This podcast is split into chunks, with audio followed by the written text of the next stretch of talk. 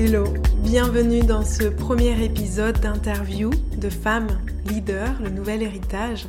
Aujourd'hui, c'est vraiment un honneur pour moi de recevoir la femme qui m'a le plus inspirée dans ce nouveau visage du business et du leadership.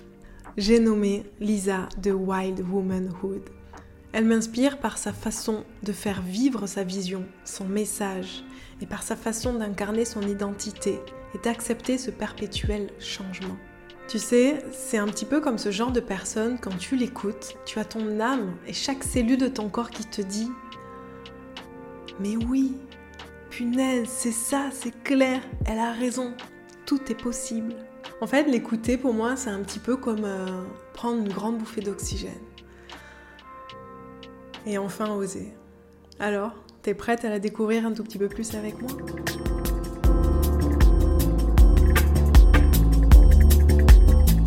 Hello Lisa Salut Chloé Heureuse de te retrouver dans cet épisode de podcast. Euh, tu sais, je me rends compte qu'en fait, il n'y a pas vraiment de hasard dans la vie parce que euh, quand j'ai décidé de créer ce podcast-là, que j'ai écrit le titre, le nom, qu'est-ce que j'avais envie, tu as été le premier nom que euh, j'ai marqué sur, euh, sur ma fiche et tu es ma première interview. Donc vraiment, je suis heureuse de te recevoir ici. Génial, écoute, moi je suis très contente d'introduire ça, d'introduire ton, ton nouveau podcast et, et toute l'intention que tu mets derrière. Donc, euh, ça me va bien. Cool.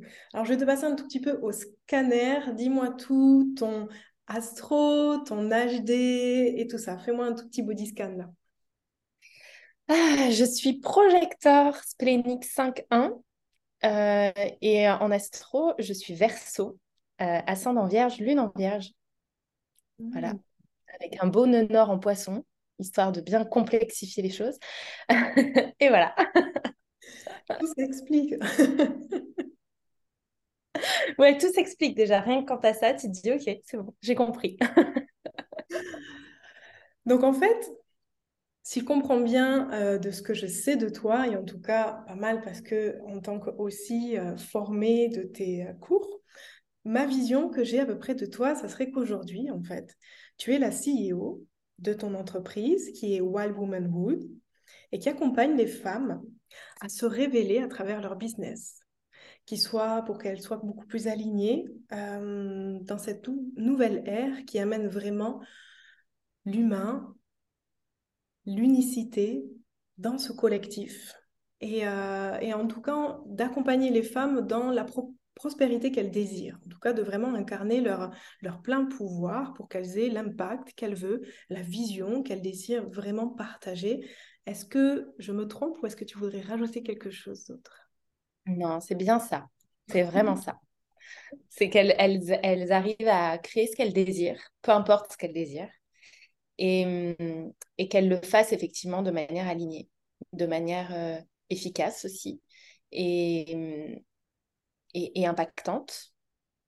Peu importe le niveau d'impact aussi, on ne désire pas tous impacter euh, le monde entier, euh, mais qu'elle le fasse vraiment avec cet alignement profond à elle-même, sans, sans trahir l'humaine en fait. Mmh. Mmh. Tu viens d'où Lisa en fait, à la base? Es de quel coin toi de France? D'Auvergne. Mmh, Moi, je suis dans un tout petit village minuscule euh, dans la campagne française. Ok. Et tu avais fait tes études dans quoi à la base? J'ai étudié le commerce. J'ai fait une école de commerce. Enfin, j'ai fait un début d'école de commerce. Et après, j'ai bifurqué en communication événementielle. Donc, marketing, com. Euh, voilà. Mmh. J'ai baigné là-dedans avec euh, une part de graphisme et de web design euh, dans la créativité. Donc c'est ça, tu as toujours eu goût pour le stylisme, euh, ça a toujours fait partie de ta vie en fait. bah, écoute, euh, ouais, je voulais être styliste plus jeune. On, Ça, ça a été ma... la voie où on m'a empêché d'aller, tu vois. Mmh. On m'a euh, on m'a orientée ailleurs parce que j'étais bonne à l'école et que styliste à l'époque, bah, tu faisais un sapé. Il y avait des écoles de mode, mais c'était pas encore très très ouvert. Et puis, et puis en fait, c'était une voix qui, moi, qui faisait excessivement peur à mes parents. Donc, euh, on m'a plutôt dit, mais tu es tellement bonne à l'école, pas en général. Et puis, une fois arrivée à la fin de, du bac, je me suis dit, je ne sais pas ce que je vais faire de ma vie. En fait, bon, bah, part en école de commerce, c'est généraliste. en fait, j'ai fait que ça. C'est généraliste, ok, très bien. donc, euh, donc bah, c'était parfait, du général, quoi. Voilà. Mais ouais, j'ai toujours été dans ce dans le côté business, en fait. Euh, parce que même, même si je voulais être styliste, je voulais être styliste avec ma propre marque. Enfin, j'ai toujours eu ce désir de créer mon propre, euh, ma propre activité, mon propre business, même enfant, en fait. Hmm. Est-ce que c'est quelqu'un dans ta famille qui était comme ça, quelqu'un que tu voyais à la télé, ou c'était simplement toi dans ta tête, tu agissais déjà comme ça dans ta chambre quand tu jouais, ou comment tu te souviens Un peu tout en fait. Euh, un peu tout. Alors, moi, je suis dans, née dans une famille de commerçants euh, indépendants. Alors, ça ne fait pas forcément chef d'entreprise, mais mes grands-parents étaient indépendants, euh, ma mère était indépendante, mes, mes parents sont devenus chefs d'entreprise plus, quand j'ai été plus âgée. Donc, euh, j'ai été quand même entourée de gens qui faisaient du commerce et de gens qui étaient indépendants dans leur vie, en tout cas dans leur, à l'époque, euh, indépendant, c'était quand même 7h, 21h, mais, mais bon, indépendant quand même. Donc, j'avais ce modèle quand même là, tu vois, à la maison. Et, euh, et, puis, euh, et puis, ouais, la télé aussi. Ouais, moi, je me souviens que quand je regardais les, les téléfilms, etc., je, je, je, me rêvais en businesswoman sur Talon Aiguille à New York. Alors, pas du tout, en fait, mais je me rêvais, voilà, cette femme qui accomplit des choses, qui a des responsabilités, Mmh. Euh, donc oui, je jouais avec les livres de contes de ma grand-mère. Euh, je, jouais déjà, euh, je jouais pas à la marchande classique, on va dire. Je jouais à mmh. la marchande qui, crée un grand truc quand je jouais, c'était ça. Donc il y avait déjà ça, tu vois, il y avait déjà un terrain fertile, on va dire. J'adore. Et du coup, est-ce que tu t'es sentie imprégnée de cette idée de commerce jusqu'à ben, la vie, il faut travailler dur et il faut faut tout donner en fait pour, euh, pour, mm. ce, pour ça parce que si, euh, vu qu'on travaille à notre compte, si on se lève pas demain, ben, il n'y a pas d'argent qui rentre. Et, mm, et d'avoir, d'être, d'avoir grandi en fait finalement dans cet espace, dans cette bulle de euh, faut travailler dur, euh, faut se lever tôt le matin. est-ce que tu sens que ça a engendré certaines conséquences dans ton début de travail de, de, de femme active? Ah oui, complètement. Complètement parce que euh, mes grands-parents étaient agriculteurs, donc ils travaillaient énormément, indépendants, mais beaucoup de travail, 7 jours sur 7, tout le temps. Mes parents travaillaient beaucoup. Et moi, j'ai grandi avec cette histoire. On est parti de rien, on avait une, une table et quatre chaises et on a tout construit. Donc, quand ils ont eu une maison, ils ont fait tous les travaux eux-mêmes. Donc, c'était toujours double journée. En fait, il y avait toujours cette idée de double journée. Mmh. de, de, travail beaucoup. Puis on, on me l'a dit en fait, travaille bien l'école, travaille beaucoup, travaille dur. La vie, c'est pas facile. Euh, l'argent ne tombe pas des arbres. Enfin voilà, on m'a répété tout ça. Et puis l'histoire parentale, l'histoire euh, transgénérationnelle que tu traînes de on n'avait rien, on, on s'est construit tout seul. Donc j'avais aussi cette identité-là en fait, que je pouvais pas faire autrement que me construire toute seule. Donc, euh, donc oui, j'ai démarré ma vie active comme ça. Bah, j'ai abandonné l'école de commerce en cours de route, euh, tu vois. Enfin, et, et, après, j'ai eu cet esprit de vengeance qui m'a motivée, mais j'ai eu cet esprit de vengeance de j'aurai le même poste que ceux qui ont fini l'école, mais hmm. sans avoir fini l'école. donc, euh, j'y suis allée à fond, quoi. Donc oui, ma vie active, ça a été ça. Ça a été le début de ma vie active, ça a été ça. Et j'ai eu ce poste et j'ai fait un burn-out. Mmh. Je suis arrivée à ce poste en me disant c'est pourri, en fait, j'aime pas ça. et j'ai fait un burn-out. Donc oui, ça a eu des conséquences.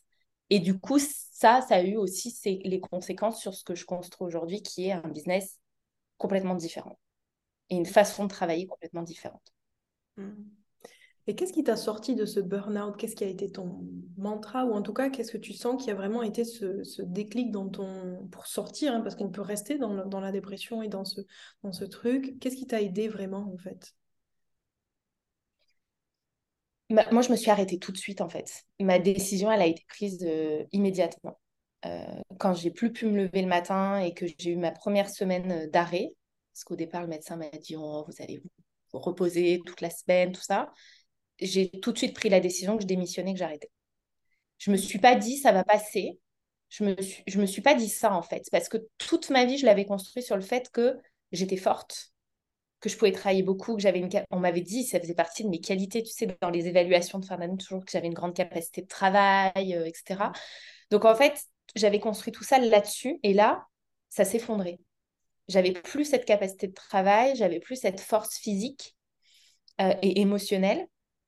Du coup, c'était hors de question pour moi de continuer. Puis je ne je me voyais pas continuer mon métier d'une autre façon. Et je pense qu'en fait, au fond, je savais que de toute façon, on ne me donnerait pas les moyens de continuer mon travail autrement que comme ça. Hmm. Donc j'ai pris ma décision d'arrêter tout de suite. Je savais pas ce que j'allais faire, mais je savais que il fallait que ça s'arrête et il fallait que je fasse les choses différemment. Et je pense que déjà ça m'a aidé parce que ça m'a permis de vivre mon burn-out, même si c'était pas euh, ça n'a pas été la période la plus sympa de ma vie. Ça m'a donné du coup tout l'espace de euh, dormir, pleurer, euh, faire ce qu'on fait quand on fait un burn-out. Essayer de sortir, acheter le pain quand tu deviens agoraphobe alors que tu l'as jamais été euh, et que tu ne veux plus parler à personne. Et hum, ça m'a donné cet espace-là de, vivre ça. Et après, le déclic d'en sortir, c'est que je crois que Enfin, c'est surtout que je vis avec quelqu'un qui m'a autorisé à vivre ça. Mmh. Qui m'a même euh, enfin, obligée à vivre ça. Tu vois, euh, Nat, elle était là en me disant Mais arrête de vouloir t'habiller, en fait, reste en pyjama, on s'en fout, quoi. T'as dormi 16 heures aujourd'hui, c'est pas grave, c'est il est où le problème en fait? Elle m'a beaucoup déculpabilisée là-dessus, sur cette période-là. Donc je pense qu'en fait, je l'ai vraiment vécu. J'ai dû vraiment évacuer énormément de choses. Et moi, la sortie, elle a été plutôt physique, en fait. La sortie, elle a été de me remettre en mouvement, elle a été de... de... C'est une naturopathe, en fait, qui m'a aidé à mettre des mots sur ce que j'avais vécu, parce que je te dis burn-out, j'ai jamais été diagnostiquée burn-out par un professionnel, parce qu'aucun médecin n'a jamais mis le mot dessus. Aucun, aucun médecin ne m'a envoyé chez un psy, enfin rien en fait. Et moi à l'époque, euh, enfin quand tu es dans la spirale, euh, c'est pas toi qui, qui te dis tiens je vais aller chez le psy. Enfin non, ton cerveau il fonctionne plus correctement. Donc moi, c'est une naturopathe en fait qui m'a vraiment aidé à me sortir de ça. Et c'est mmh. passé par un réalignement et un rééquilibrage physique d'abord. Wow. Ok. C'est assez impressionnant parce que quand même, euh, je trouve que de nos jours, depuis longtemps en fait finalement, mais de plus en plus, euh, beaucoup, beaucoup de personnes, hommes, femmes, euh, expérimentent ce burn-out. Et, mmh. et, il y en a beaucoup qui en sont sortis, qui ont généralement, ça a mené une reconversion professionnelle, un divorce,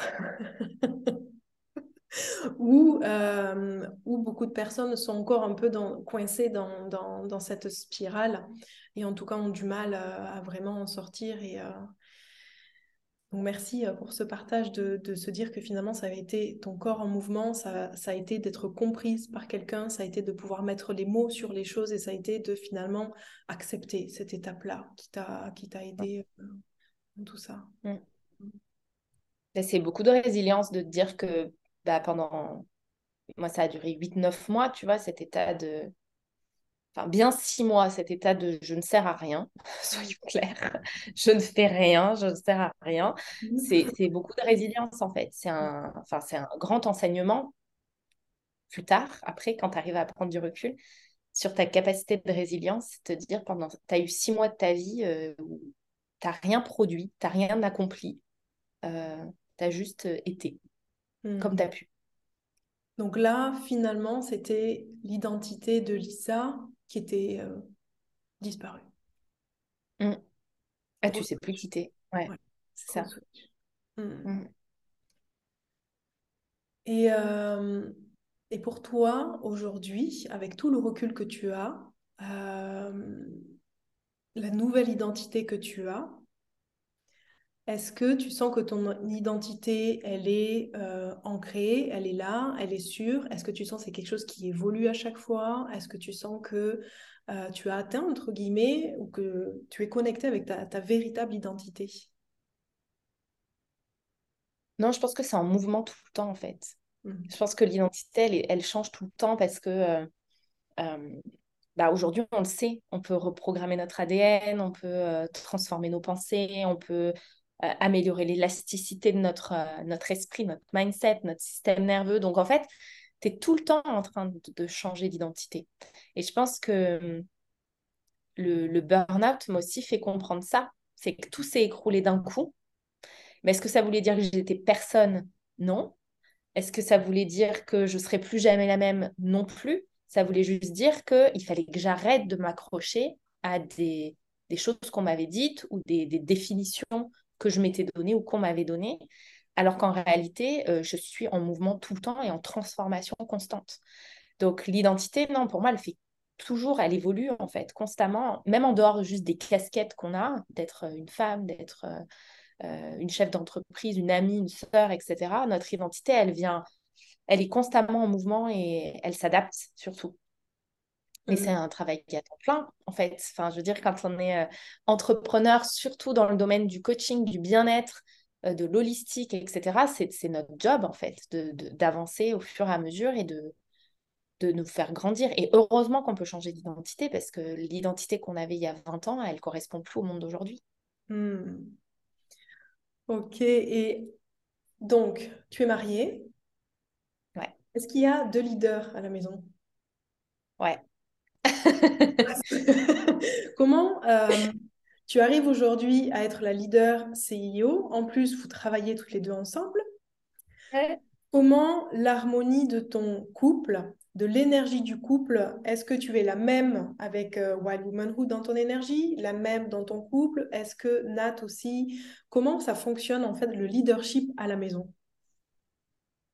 Bah, il y a deux lignes 5 en HD à la maison, donc il y a deux leaders. il y a deux leaders orientés solutions et, et on n'a pas la même vision.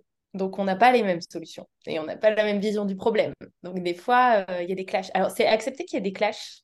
Euh, accepter, en fait, c'est accepter les, les, là où l'autre excelle et là où nous, on n'excelle pas. C'est-à-dire que euh, il y a des désaccords parfois, on s'engueule parfois, on n'est pas d'accord, que ce soit sur le business, sur le perso. Et je sais que celle qui est la plus douée pour la réconciliation, c'est Nat.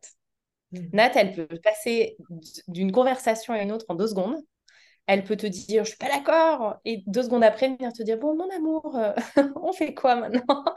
Donc je, euh, en fait c'est vraiment savoir où, est, où sont les zones de génie de l'autre et euh, et la reconnaître pleinement et aussi bah, moi tu sais mon truc c'est le human design et les gene keys ça me permet aussi d'avoir une vision d'elle de ses ombres de ses défauts de, de, des choses qui des schémas qu'elle répète ou des choses voilà où elle a du mal à les percer et le fait de le savoir déjà, tu l'acceptes mieux. Et tu sais, en fait, tu arrives à voir l'autre euh, à travers ce filtre. Mais oui, on a, des casquettes différentes. On est à la fois marié, on est à la fois euh, partenaire dans le business et euh, c'est la seule salariée de mon entreprise. Donc ça, c'est son choix. Elle veut être salariée. Elle n'a aucune envie d'avoir cette casquette de chef d'entreprise. Elle veut vraiment, voilà, c'est son truc. Et, c'est aussi de mettre des, zones très distinctes en fait dans le business, tu vois. C'est-à-dire qu'on ne fait pas les mêmes choses, on ne s'occupe pas des mêmes choses et, euh, et on, a nos, voilà, nos domaines d'activité, nos domaines d'excellence ou des domaines où je la laisse tranquille, elle fait vraiment ce qu'elle veut, des domaines où moi je fais ce que je veux et des domaines où on se retrouve. Mais c'est toujours un jeu d'équilibre en fait. C'est toujours un jeu d'équilibre et je pense que la connaissance de l'autre, c'est la clé. Parce que ça te permet vraiment de, l'accepter tel qu'il est et de, euh, et de ne pas vouloir le changer, en fait, le changer, le transformer. Donc, en fait, finalement, toi, tes connaissances dans l'human design t'aident évidemment pour le business, pour ton couple. Et c'est très mm. drôle parce qu'en fait, euh, pour vraiment être honnête avec toi, quand j'ai commencé à entendre parler du human design, je me suis dit, qu'est-ce que c'est encore ce connerie? Encore un truc, quoi. ah, non. Euh, j'étais dans ma vague, tu sais, à un moment donné, j'étais quand même bien dans l'astro, je trouvais que c'était très intéressant. Et après, j'étais dans ma vague, mais non, ça nous enferme encore dans des boîtes. Si je suis un lion, ben, je peux pas être un scorpion, puis je peux pas. Donc, du coup, voilà. Et puis, il y a quelqu'un qui arrive encore avec de nouvelles boîtes, l'human design et tout. Et en fait, euh, j'ai compris que l'utiliser, moi en tout cas, j'aime l'utiliser dans, euh, dans le business et c'est ce que tu fais toi énormément dans mmh. le travail et tout ça. Et, c'est là où je trouve que vraiment l'human design, on va en parler plus tard, prend toute sa puissance et toute sa beauté. Mais ça nécessite, en tout cas, moi, j'ai vraiment j'ai eu besoin de casser certaines croyances limitantes en me disant Non, ne t'inquiète pas, Chloé, c'est pas parce que c'est un nouvel outil que ça va t'enfermer dans une boîte. Et, souvent, quand il y a ces nouvelles choses qui arrivent, on, a, on est à la fois emballé et à la fois résistant, à la fois emballé. Non, et ça va dépendre de ce qu'on entend et des jugements. Donc, c'est vrai que c'est assez drôle euh, comment le, cerveau fonctionne euh, avec les outils qu'on peut utiliser dans notre vie. Tu sais, ça, je l'entends beaucoup. Et en fait, euh, c'est un peu de notre faute en tant qu'être humain. C'est-à-dire que on veut des réponses, des solutions, des définitions. En fait, on en rêve, tu vois. On rêverait d'avoir un mode d'emploi de nous-mêmes hyper... Euh, ouais, voilà, tu vois. En fait, on rêverait de ça et en même temps, on veut surtout pas ça. Donc, quand il y a un outil qui arrive, malgré tout, on va chercher ça. On va chercher un truc qui va nous dire exactement qui on est, comment on est, comment on fonctionne. Et du coup, on y va les deux pieds dedans. Et une fois qu'on est dedans et qu'on se rend compte qu'en fait, c'est pas si carré que ça, mm. Mais nous, on cherche toujours à ce soit carré. Après, on, le rejette un peu en bloc, en mode non, en fait, non, je être dans une case. En fait, non, pas du tout. Et non, ni l'astro, ni le human design ne nous met dans des cases. Le human design ou l'astrologie, hein, ou tout autre euh, outil qui fonctionne comme ça, ça vient nous amener des subtilités sur notre fonctionnement, des subtilités sur notre personnalité, sur notre identité, et ça vient surtout nous accompagner dans notre travail. Euh, parce que j'entends aussi beaucoup, on, me dit encore, euh, oui, mais l'human design, c'est figé. Tu as une charte, comme, comme en astro, tu as une charte, et voilà, tu es comme ça à la naissance, tu seras comme ça toute ta vie. Pas du tout, en fait. C'est en mouvement tout le temps.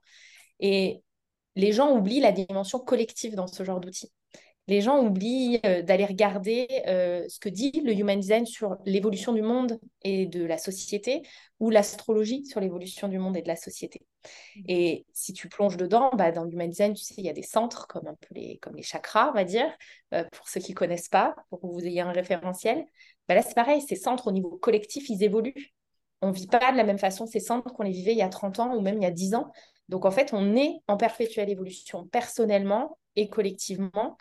Et surtout, c'est des outils qui nous permettent de mieux comprendre notre relation avec les autres. Hmm. Donc, c'est en fait, c'est des outils hyper interactifs si on se donne la peine d'aller les regarder comme ça et pas d'être focus. Mais ce qui est normal hein, au début, quand on découvre un nouvel outil, d'être focus sur nous et sur qu'est-ce que ça dit de nous. Et surtout, en plus, on arrive avec ce scepticisme est-ce que c'est vrai? Ah non, ça, ça me ressemble pas. Ah oui, ça, c'est vrai. Non, ça, c'est pas vrai. en plus, on vient, on vient juger, faire du tri, au lieu d'être juste ouvert et de se dire, on va voir ce que ça a à m'apporter. C'est ça. Je pense que génétiquement, notre société euh, européenne française a ce goût pour dire ah non ça j'aime pas.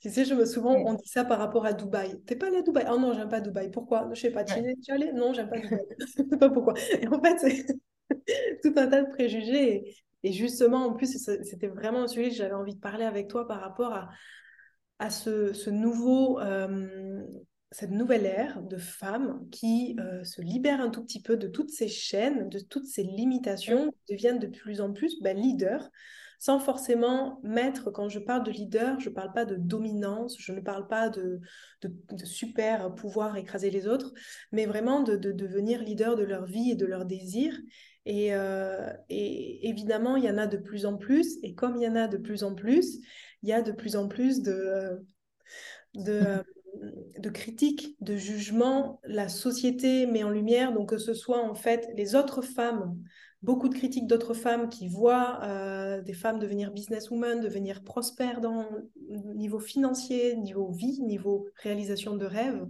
Et il y a tous ces hommes aussi qui punaise, au niveau de l'énergie féminine, masculine qui, qui, remanie.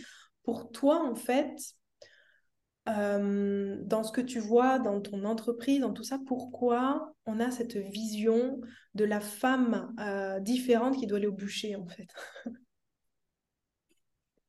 Écoute, je ne sais pas si je suis la meilleure personne pour parler de ça, parce que j'ai, je, je me suis jamais euh, sentie comme ça. Et on mhm. m'a jamais fait me sentir comme ça. Parce que mhm. même en tant que salariée, j'ai travaillé avec beaucoup de femmes, en fait. Euh, je travaillais dans un monde de femmes, puisque j'étais euh, dans la mode, euh, dans, dans le retail, donc j'étais quand même dans un monde de femmes, dirigé par des hommes, certes. Et moi, j'étais pas dans les bureaux, donc j'avais pas... J'ai toujours eu des managers qui étaient des femmes quasiment tout le temps. Et quand j'ai eu des managers hommes, ça se passait très bien. Hmm. Donc, j'ai jamais ressenti ce truc-là. La seule chose que j'ai ressentie dans ma vie, c'est ce côté, euh, je sais pas, le, le, côté de la femme toujours associée à la séduction en fait. Hmm. Et que euh, quand, euh, bah, quand il y avait des hommes hiérarchiquement plus haut placés, c'était toujours ces regards. c'est vraiment la seule chose que j'ai que j'ai pu ressentir, c'était ça, mais je me suis dit qu'en même temps, soit on pouvait le vivre. alors, je parle pas de harcèlement, tout ça, hein, mais je parle juste de, des regards des, regards mal placés, des, où tu sens même la, le côté euh, séducteur de ton patron, etc. Euh, je me suis dit que soit on pouvait le vivre vraiment en mode victime, soit c'était carrément un atout en fait, et qu'il y avait quelque chose à en faire, sans, sans être une utilisation de la sexualisation, mais en étant euh, juste en, étant femme en fait. C'est-à-dire que ça fait partie de notre leadership, mmh. ça fait partie de notre énergie en tant que femme, euh, et ça fait partie de l'énergie féminine, ce côté séducteur, ce côté artiste, créatif, etc. Et qu'on pouvait du coup vraiment en faire quelque chose. Donc dans le business, moi j'accompagne principalement des femmes. J'ai quelques hommes qui viennent et vraiment 2023, j'ai vraiment envie d'ouvrir Wild Woman ou aux hommes euh, parce qu'ils font partie euh, du, changement de, de game. si on veut que ça bouge, il faut que les hommes prennent part à ça. Et du coup, ça, passe par soutenir les femmes, oui, mais ça passe par euh, les considérer comme leurs égales, ça passe par assumer leur part de féminité, ça passe par amener de la féminité dans leur leadership. Donc, j'aimerais ouvrir davantage aux hommes Wild Womanhood. Donc, je sais que je vais attirer des hommes vraiment concernés. Je sais que j'attire déjà des hommes qui sont vraiment concernés par ça. Et, je pense qu'il y en a de plus en plus, en fait, qu'il y en a mm. plein, il y en a de plus en plus, et que c'est pas une histoire d'homme ou de femme c'est vraiment une histoire d'énergie féminine et d'énergie masculine. Parce que euh, j'ai eu des managers femmes qui étaient horribles, qui étaient bien plus horribles que des hommes, euh, parce qu'elles étaient dans leur énergie masculine, persuadées que c'était comme ça qu'elles réussiraient, parce que la société euh, nous montrait ce schéma-là. Et c'est encore pire, en fait. Je trouve que c'est encore pire. Hmm. Donc, donc, je pense que ce n'est pas une question d'égalité entre hommes et femmes. Ça, ça a été simplifié par notre société. C'est vraiment une question d'équilibre entre énergie féminine et masculine et d'accepter qu'aujourd'hui, on va vers un monde où il y a plus de compassion, il y a plus de vulnérabilité, il y a plus d'émotionnel pris en considération dans toutes les sphères. Et ça, ça passe par notre énergie féminine, qu'on mhm. soit homme ou femme. Et c'est quoi pour toi ta vision en fait du nouveau leadership? Pour moi, on va vers quelque chose qui est, euh, on le voit déjà, hein, en tout cas dans notre sphère, on le voit déjà, mais il ne faut pas oublier que notre sphère, en fait, elle est toute petite. mais on va vers un leadership qui est plus vulnérable, qui est plus émotionnel, qui est plus humain, en fait. Euh, il y a eu vraiment ce leadership très branché sur l'énergie euh, masculine et sur le faire. Et, en fait, j'ai envie de te dire que justement, le human design, dans, dans la dimension mondiale, il vient te donner ces éléments-là où euh, jusqu'en 2027, on est encore dans un ancien système. Alors, ça ne change pas du jour au lendemain, on est en transition depuis des années, mais on était dans une société de productivité, de croissance, euh, et surtout, on était dans une société qui était très branchée communauté. Euh, collectif, social. Donc, on a créé du collectif, on a créé des sociétés, on a créé du social, mais du coup, on a lissé les individus mmh. parce que euh, tu peux pas, en fait, tu peux pas gérer euh, des sociétés de millions d'individus si tu prends en compte les unicités. Donc, on a vécu ça et on a vécu un leadership du faire, mmh. de, productif et de qui nous guidait sur le quoi faire dans notre vie, comment faire les choses, comment mettre en place les choses. Et là, on se dirige vers quelque chose où l'unicité aura beaucoup plus sa place. Il y aura beaucoup plus d'individus. On revient à ça, en fait, euh, à plus d'individualité, d'unicité. Donc, on passe par des phases de guérison intenses et c'est pas fini parce qu'il y a beaucoup de choses, du coup, à, guérir et beaucoup de déconditionnement à faire. Et on va aller vers un leadership qui est plus humain, qui est plus émotionnel, qui est plus humain. Euh.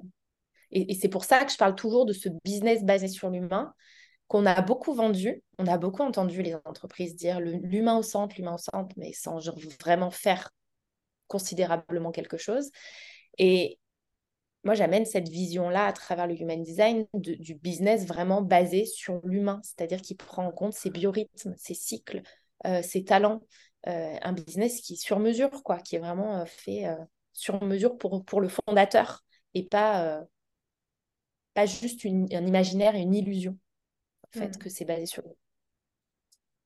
Et toi, euh, je sais que tu as beaucoup, donc tu te fais coacher et tu te fais coacher Ouais. majoritairement par des femmes euh, Mm. canadiennes, américaines. Mm. Pourquoi euh, est-ce que c'est parce qu'il n'y en a pas en France ou c'est parce que tu apprécies la vision de l'Amérique ou en fait pourquoi ce choix de te tourner vers du coaching américain? Euh, alors, je te dirais que c'était, c'est pas un choix euh, conscient au départ. Euh, je, choisis beaucoup mes coachs à l'intuition. Donc, c'est plus euh, voilà, une intuition qui m'a poussée à y aller. En France, je te dirais que j'ai jamais trouvé. J'ai jamais trouvé. En France, j'ai jamais trouvé quelqu'un qui, qui a la même vision que moi. Et les coachs américaines ou canadiennes que j'ai, elles ont une façon d'assumer en fait leur vision qui est bien plus bold que, qu'en France. Et euh, il y a un temps d'avance malgré tout, en fait. Il y a un temps d'avance là-dessus. Euh, je pense que, tu vois, là, je suis à Toronto, on va dire que je suis au cœur d'une ville, euh, tout ce qui a plus de ville. Ça construit partout, il y a beaucoup trop de monde, les gens sont... Voilà, tu sens vraiment l'impact américain. Et hum, je pense que le fait que ces femmes aient vraiment vécu ça à l'extrême, parce que nous, on peut en parler en France, mais ça n'a rien à voir avec ce qu'on peut vivre aux États-Unis. La productivité, le travail, les horaires de travail, tout est plus intense. Je pense que l'intensité font que du coup, elles assument de manière plus intense aussi leur vision du futur. Donc, euh, bah, par exemple, je suis coachée par Mélanie Elmeyer. Je trouve qu'en termes de leadership, c'est une des meilleures euh, de ce qu'on peut voir en termes de leadership parce qu'on sent cette force intérieure, pas cette force en façade, mais cette force intérieure. Et en même temps, elle assume complètement sa vulnérabilité. Elle assume complètement qu'elle fait des erreurs, elle assume complètement qu'elle n'est pas parfaite. Et je pense que c'est ça aussi qui nous manquait. C'est que là, on était dans un leadership sans faille. Il fallait pas de faille au leadership.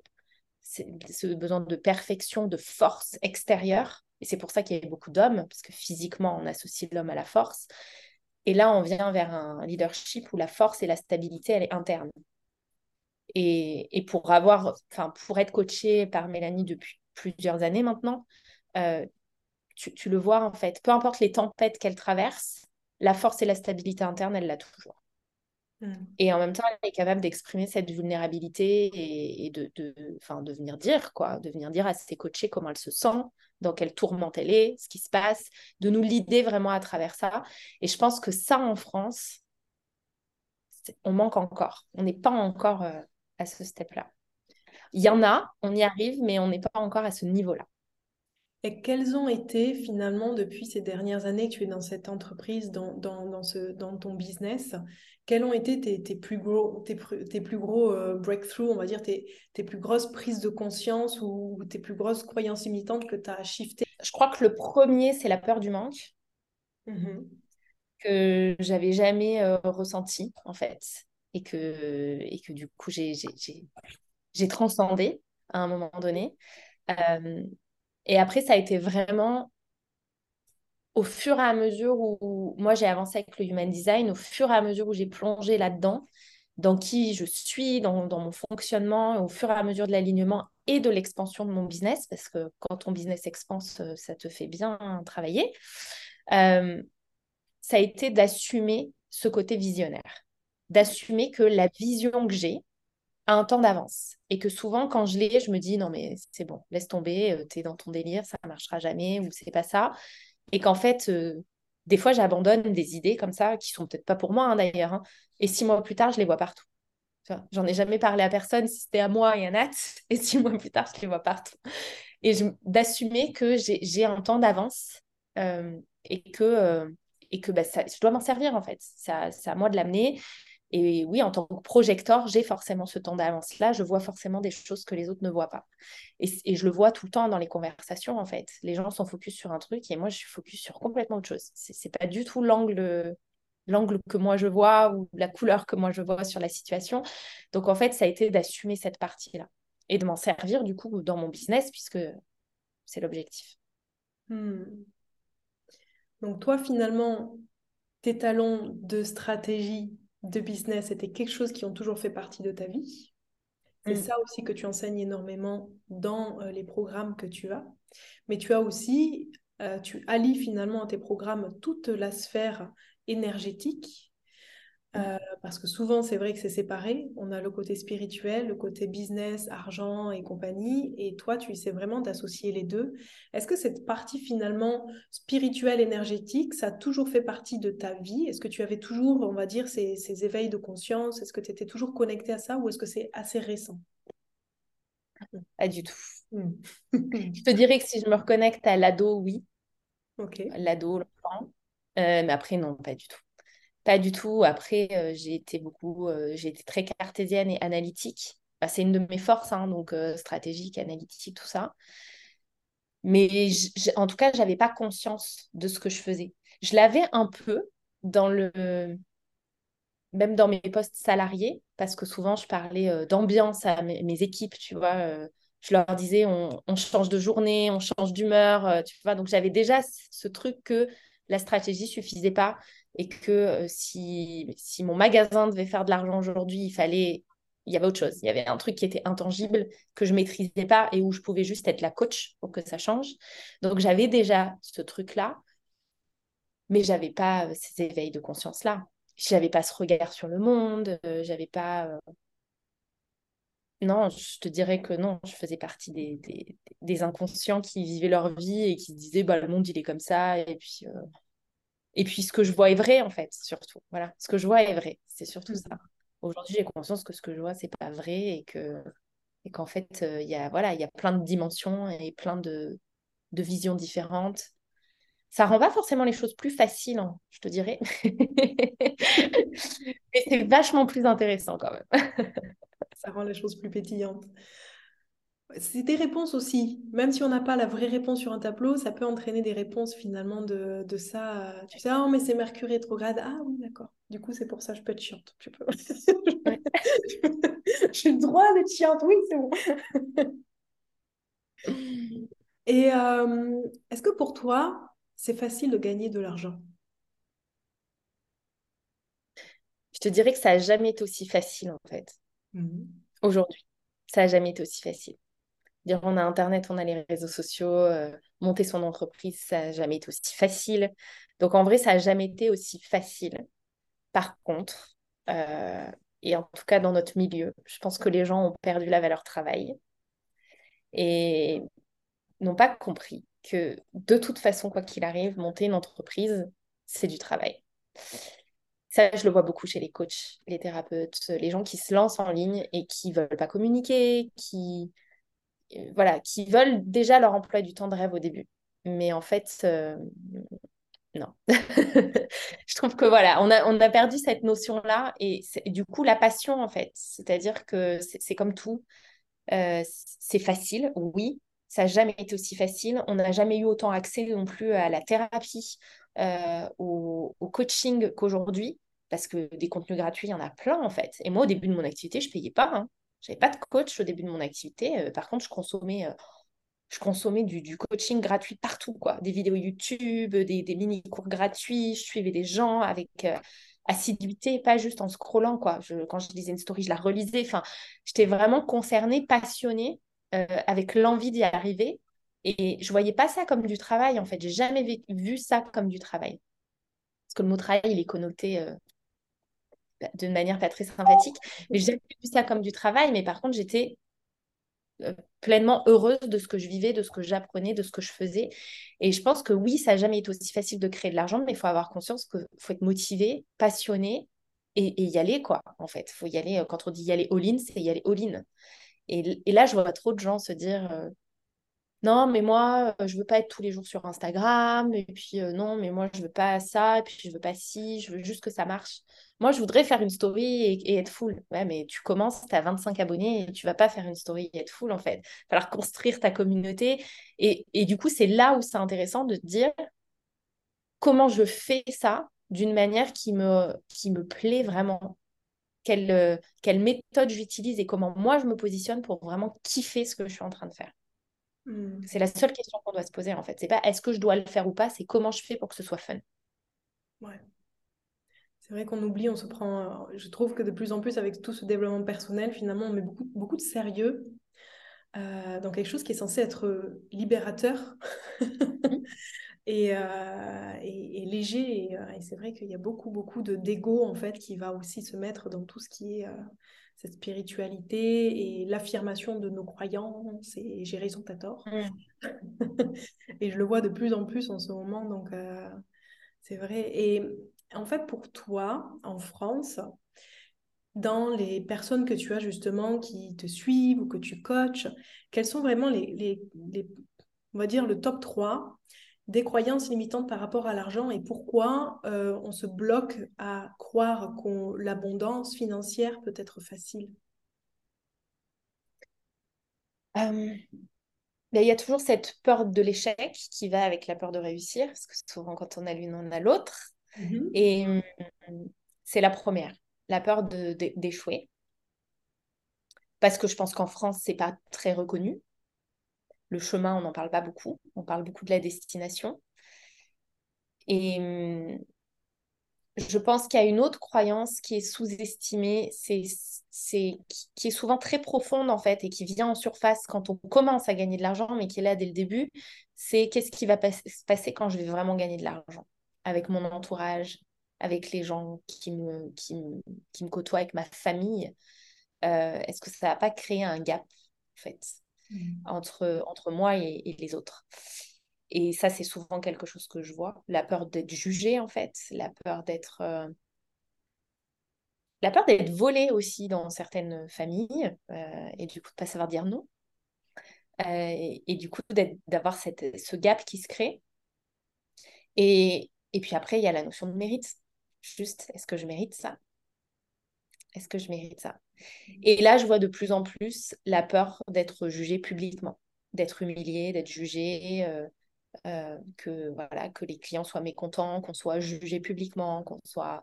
Ça, je la vois de plus en plus apparaître, même chez des entrepreneurs qui débutent et qui n'ont même pas à se soucier de ça au départ, mais qui, qui ont trop vu ça en fait, qui ont trop vu cette espèce de lynchage sur les réseaux sociaux et qui commencent à avoir peur de ça. Si, mon entreprise réussit, je vais être une cible, je vais devenir une mmh. cible.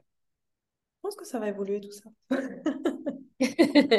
c'est sûr, c'est déjà en train d'évoluer. En train d'évoluer. Et en ce moment, toi, tu travailles, on va dire, on est tous en train de travailler quelque chose, on est tous en train d'évoluer sur quelque chose.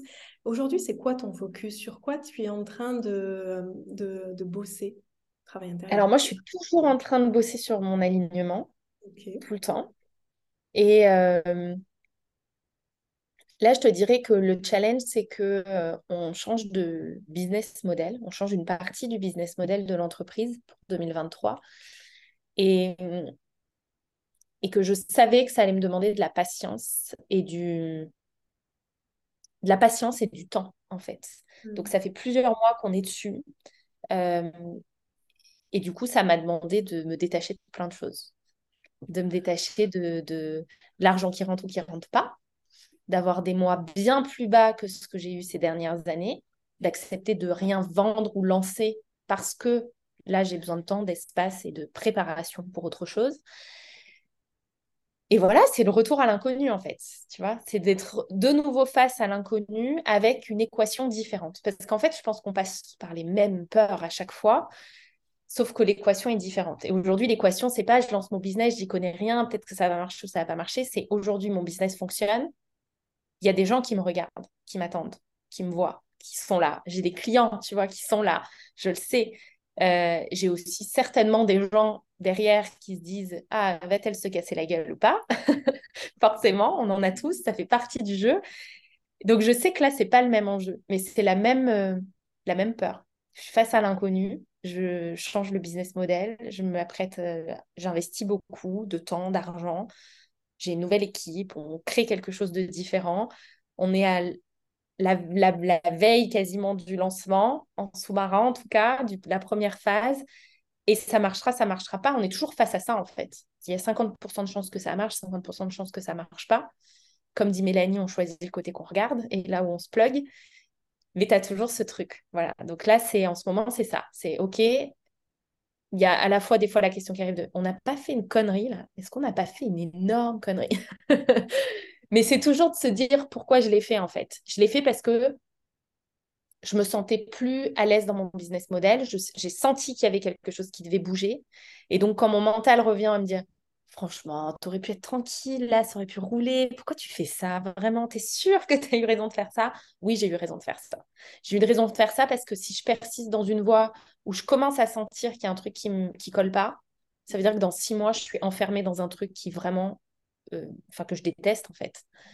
Et moi, j'ai pas créé mon business euh, pour ça. Je pense que toi non plus. Je pense que tous les entrepreneurs du monde non plus. J'ai créé mon business pour m'éclater, pour me sentir libre, pour avoir du temps, pour avoir de l'impact et pour le faire de la meilleure manière possible pour moi. Parce que euh, aujourd'hui, encore aujourd'hui en tout cas, mon business, il, dépend de moi en tant que fondatrice. Et si je veux donner le meilleur à mes clients, donner le meilleur à ma communauté, créer le meilleur pour mon business, il faut que moi, je sois dans la meilleure configuration possible. Donc, euh, ça, voilà, ça reste ma priorité. Donc là, tu vois, on est en train de bouger le business model et de se dire, euh, OK, on y va. On sait pas où on va, mais on y va. Donc finalement, c'est complètement OK. Euh, après, ça va dépendre évidemment de, chaque human design et tout, mais pour tous ces entrepreneurs qui commencent, d'avoir une idée, de lancer cette idée, puis l'année d'après, de changer d'idée, de faire autre chose, de s'orienter sur autre chose, et puis finalement d'avoir une autre idée, de prendre des risques, de tout écrouler, de doubler le chiffre et de quitter euh, la nouvelle équipe, de reprendre une nouvelle équipe. Donc en fait, c'est vraiment... Euh, moi, ça m'arrive, toi, ça t'arrive. Je pense qu'à beaucoup d'auto-entrepreneurs, ce sont des choses qui font partie de la vie. C'est vrai que euh, surtout quand on sort de salarié, tout est salarié, moi j'étais une salariée aussi, on a quand même une structure qui nous met en sécurité euh, là-dedans, le salaire qui vient à la fin du mois, euh, la retraite à la fin de notre carrière professionnelle, tout ça. Et en fait, c'est vrai que quand on débute dans l'entrepreneuriat, il y a toutes ces peurs de je recherche une structure, je viens vite mettre une structure, mais finalement, quand il faut rechanger la structure, donc c'est beaucoup, beaucoup de mouvements et c'est beaucoup, beaucoup d'acceptation. De, Ça dépend de chaque human design. C'est complètement OK de changer. Après, il faut qu'il y ait des fondations solides. Si on veut pouvoir faire ces changements sans que le business s'écroule, euh, parce que là, je te dis qu'on est en changement, mais on est en changement depuis mars. Depuis mm. mars, on est en transition en backstage dans l'entreprise. On a changé plein de choses, etc. Mais on a fait quasiment le même chiffre que l'année dernière. Mhm. Parce que les fondations sont solides. Et en fait, si tu casses tout à chaque fois, tu repars de zéro, quelque mhm. part, ou presque. Donc, c'est pas de tout casser. C'est comment tu transitionnes justement euh, pour que euh, ça te corresponde toujours, parce que bah, on évolue en perpétuelle évolution, donc il faut que ça évolue. Et je pense qu'on a aussi créé nos business pour ça, pour avoir l'espace de créer. Mais du coup, c'est de vraiment euh, être aligné à soi et le faire de, la, de la bonne manière. Aujourd'hui, moi, j'en suis plus au stade où j'essaye des choses. Hmm. Et j'essaye autant que possible de permettre aux gens d'éviter que cette phase de j'essaye soit trop longue. Parce que j'ai eu des trucs où j'ai essayé, je me suis foirée totale. Des trucs que tu lances, que tu vends, et quand il y es, tu te dis j'ai pas envie de le faire. C'est horrible. Hmm. Soyons honnêtes, c'est horrible. Et au début de mon business, ça m'est arrivé de lancer des trucs et de me dire en fait, j'ai pas envie de l'animer. Je me suis trompée, quoi. Et souvent, les gens pensent que quand c'est aligné, ça fonctionne, et quand c'est désaligné, ça fonctionne pas. Mais on peut vendre euh, de la merde, hein, entre guillemets. Hein. la société nous l'a montré. On peut réussir de la pire des façons aussi. C'est pas un critère. Par contre, notre ressenti, c'est un vrai critère. Et le, là, je sais que ce que je fais me correspond. Je sais que, ce que je, je sais que je suis heureuse de lancer ça. Au fond de moi, je suis convaincue que ça va fonctionner. J'en suis persuadée. C'est juste mon mental qui revient des fois et qui me dit euh, Hmm, non, mais tu n'es sûr de rien. Oui, non, en vrai, je suis sûre de rien. Mais au fond de moi, je suis sûre. Je suis sûre que je suis à la bonne place, je suis sûre que ça va fonctionner. Je sais où on va, je sais ce qu'on est en train de créer. Mais ça m'a pris des mois de d'idées que j'ai pas lancées. De me dire, hmm, elle n'est pas complète cette idée. C'est pas encore ça. C'est pas encore ça. Et ça, ça demande de la, patience. Et tu vois, quand je parle de business qui respecte nos cycles, c'est aussi de business qui respecte nos cycles de créativité. C'est pas toujours j'ai une idée le lundi, le mardi c'est lancé quoi. Des fois ça arrive. La plupart du temps, faut être honnête, c'est pas ça. La plupart du temps, c'est j'ai une idée qui mûrit, qui germe, qui mûrit. Je crois qu'elle est complète. Non, elle n'est pas complète. Je, reprends. Et moi, mon cycle de création, il est, il est rarement court. Sauf pour des choses très courtes et très précises que j'ai envie de lancer, mais sinon, c'est rarement court. C'est souvent tout un processus. Et, euh, et pour toi, allez, deux dernières questions. Je ne m'arrêterai pas. Euh, toi, finalement, euh, est-ce que tu te considères dans une prospérité financière aujourd'hui? Oui. Et qu'est-ce que ça t'a apporté de plus à ta vie d'avant? Rien parce que j'étais déjà dans une prospérité financière. Quand j'ai quitté mon dernier job salarié, je gagnais 7000 francs suisses par mois. Donc, euh, plus que ce que j'aurais jamais pensé gagner déjà dans ma vie. Mhm. Euh, et donc, j'étais déjà dans une prospérité financière, tu vois. J'étais déjà dans cette liberté de prendre un billet d'avion le, 3 pour partir le 10, c'était pas un problème en fait. J'avais pas à me dire j'économise 6 mois pour partir en vacances ou quoi que ce soit. Donc, j'étais déjà dans cette prospérité financière. C'est pas ça qui a changé en fait. Parce que la prospérité, c'est c'est un bien-être économique, mais c'est un bien-être physique. Et c'est il y a la notion de bonheur dans la prospérité en fait. C'est un mot que j'aime beaucoup parce qu'il regroupe tout ce que l'humain désire, en fait, sans oublier une sphère. Aujourd'hui, je m'estime dans la prospérité parce que je suis heureuse, parce que je me sens libre, euh, parce que économiquement ça va. Euh, est-ce que ça pourrait aller mieux? Oui. Est-ce que je pourrais être encore plus heureuse? Certainement. Est-ce que je pourrais être encore plus libre? Oui. Mais aujourd'hui, oui, j'ai cette prospérité de me sentir pleinement libre, pleinement heureuse, euh, pleinement bien financièrement, en bonne santé. Donc ouais, en fait, ouais, mmh. complètement prospère. J'adore. Moi, je crois que c'est ce qui que j'admire le plus, c'est voir euh, les femmes, les femmes qui s'épanouissent, les femmes qui incarnent leur identité, les femmes qui, qui se réalisent, voir les gens heureux, voir les gens pleinement euh, vivre en fait. Et euh, je trouve mmh. que c'est cool et je trouve qu'il faut vraiment pas avoir honte de dire ça va bien, en fait. Ça va bien dans ma vie. Tout va bien. Ça va bien. Ça va bien. Et, je trouve que de plus en plus, c'est presque, j'ose pas dire ça va, parce que presque je vais manquer d'humilité euh, en regardant le problème dans le monde, en regardant tous les soucis, en voyant que finalement le négatif et la, la, la, pauvreté, la tristesse et tout. Il dit non, je, euh, ça ne veut pas dire que je le regarde pas, ça veut dire que là d'ailleurs par rapport à ça, je le vois, tu, tu soutiens une école euh, Maasai en Afrique, euh, pour les aider, pour accompagner. Donc, en fait, ce qui est beau aussi à voir, c'est que toute ta sphère de ta prospérité, elle peut s'étendre vachement. Mmh. en fait.